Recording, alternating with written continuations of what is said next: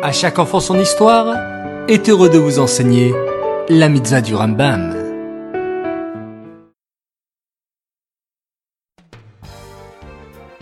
Bokertov les enfants, content de vous retrouver. J'espère que vous avez bien dormi. Baou Hashem.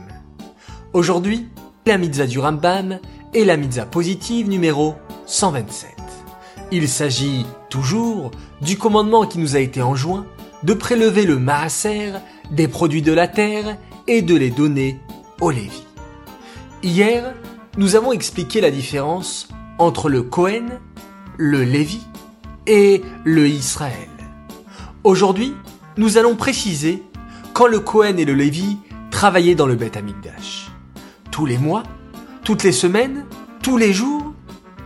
Vous savez les enfants, il y a des milliers, des milliers de Kohanim et de Lévim.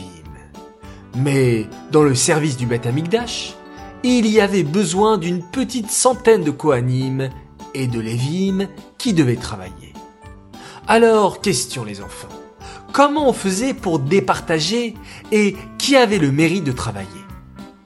La Torah nous explique qu'en fait, il y avait 24 mishmarot, c'est-à-dire qu'il y avait un roulement de 24 gardes différentes. Chacune durait une semaine.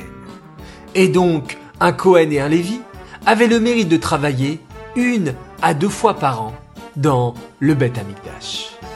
Mais, en revanche, la Terouma et le Maaser, le Cohen et le Lévi pouvaient les recevoir tout le temps.